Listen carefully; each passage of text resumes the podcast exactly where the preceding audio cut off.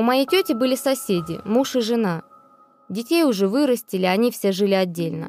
Однажды летним вечером муж сидел перед телевизором, а жена гладила белье. Вдруг раздался звонок, и муж пошел к двери. Жена услышала, что он спросил, кто там. Видимо, ему что-то ответили, потому что раздался звук открывающейся двери. А потом тишина.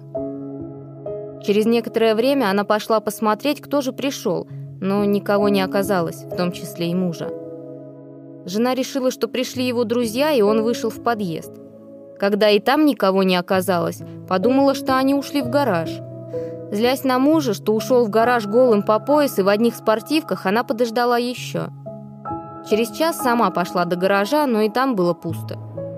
На завтра она позвонила сыну, тот приехал, и они методично обошли всех соседей, потом обзвонили всех друзей, родственников, знакомых и сослуживцев, подали в розыск. Тех пор прошло около 22 лет, и человек, который вышел в одних трениках на звонок, так и не объявился.